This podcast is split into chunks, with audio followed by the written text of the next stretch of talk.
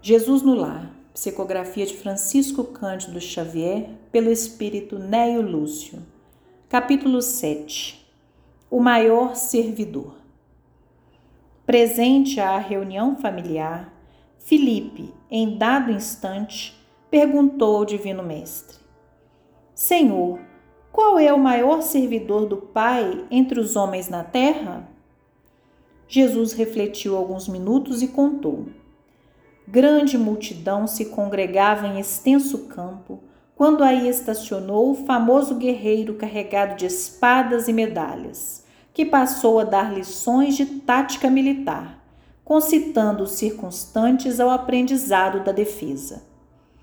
O povo começou a fazer exercícios laboriosos, dando saltos e entregando-se a perigosas corridas, sem proveito real.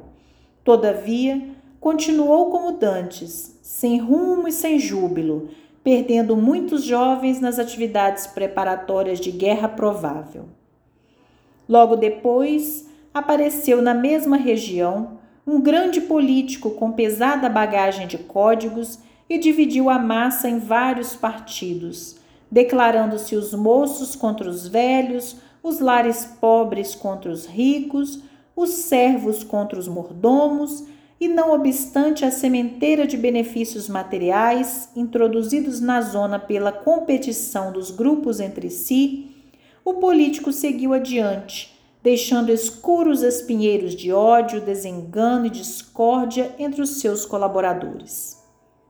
Depois dele surgiu um filósofo, sobraçando volumosos alfarrábios e dividiu o povo em variadas escolas de crença que em breve propagavam infrutíferas discussões nos círculos de toda a gente. A multidão duvidou de tudo, até mesmo da existência de si própria.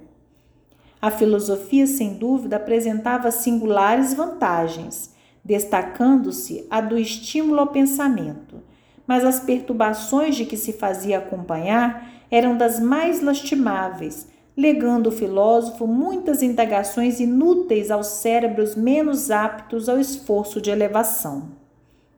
Em seguida compareceu um sacerdote, munido de roupagens e símbolos, que forneceu muitas regras de adoração ao Pai. O povo aprendeu a dobrar os joelhos, a lavar-se, a suplicar a proteção divina em horas certas. Entretanto, todos os problemas fundamentais da comunidade permaneceram sem alteração. No extenso domínio, não havia diretrizes ao trabalho, nem ânimo consciente, nem valor, nem alegria. A doença e a morte, a necessidade e a ignorância eram fantasmas de toda a gente. Certo dia, porém, apareceu ali um homem simples. Não trazia armas nem escrituras, nem discussões e nem imagens, mas pelo sorriso espontâneo revelava um coração cheio de boa vontade, guiando as mãos operosas. Não pregava doutrinas espetacularmente, todavia, nos gestos de bondade pura e constante, rendia culto sincero ao Todo-Poderoso começou a evidenciar-se lavrando uma nesga do campo e adornando-a de flores e frutos preciosos. Conservava com seus companheiros de luta, aproveitando as horas no ensinamento fraterno e edificante, e transmitia suas experiências a todos os que se propusessem ouvi-lo.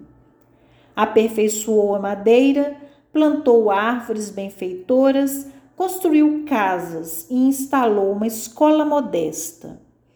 Em breve, ao redor dele, viçavam a saúde e a paz, a fraternidade e as bênçãos do serviço, a prosperidade e o contentamento de viver. Com o espírito de trabalho e educação que ele difundia, a defesa era boa, a política ajudava, a filosofia era preciosa e o sacerdote era útil porque todas as ações no campo permaneciam agora presididas pelo santo imperativo da execução do dever pessoal no bem de todos. Calou-se o Cristo, mas a assistência reduzida não ousou qualquer indagação. Após contemplar o horizonte longínquo, em longos instantes de pensamento mudo, o mestre terminou. Em verdade, há muitos trabalhadores no mundo que merecem a bênção do céu pelo bem que proporcionam ao corpo e à mente das criaturas. Mas aquele que educa o Espírito eterno, ensinando e servindo, paira acima de todos. Quantas vezes nos pegamos em discussões inúteis, quantas vezes acreditamos que palavras, gestos, imagens sobre combates, sejam eles intelectuais ou braçais, vão solucionar os nossos problemas aqui na Terra.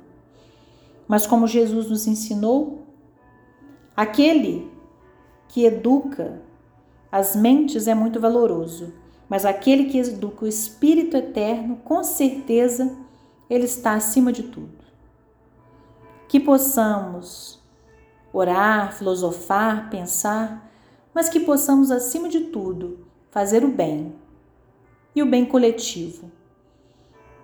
Que nossas ideias, nossas frações partidárias possam dar lugar ao pensamento do bem comum, à ação viva e vivificante do ensino de Jesus.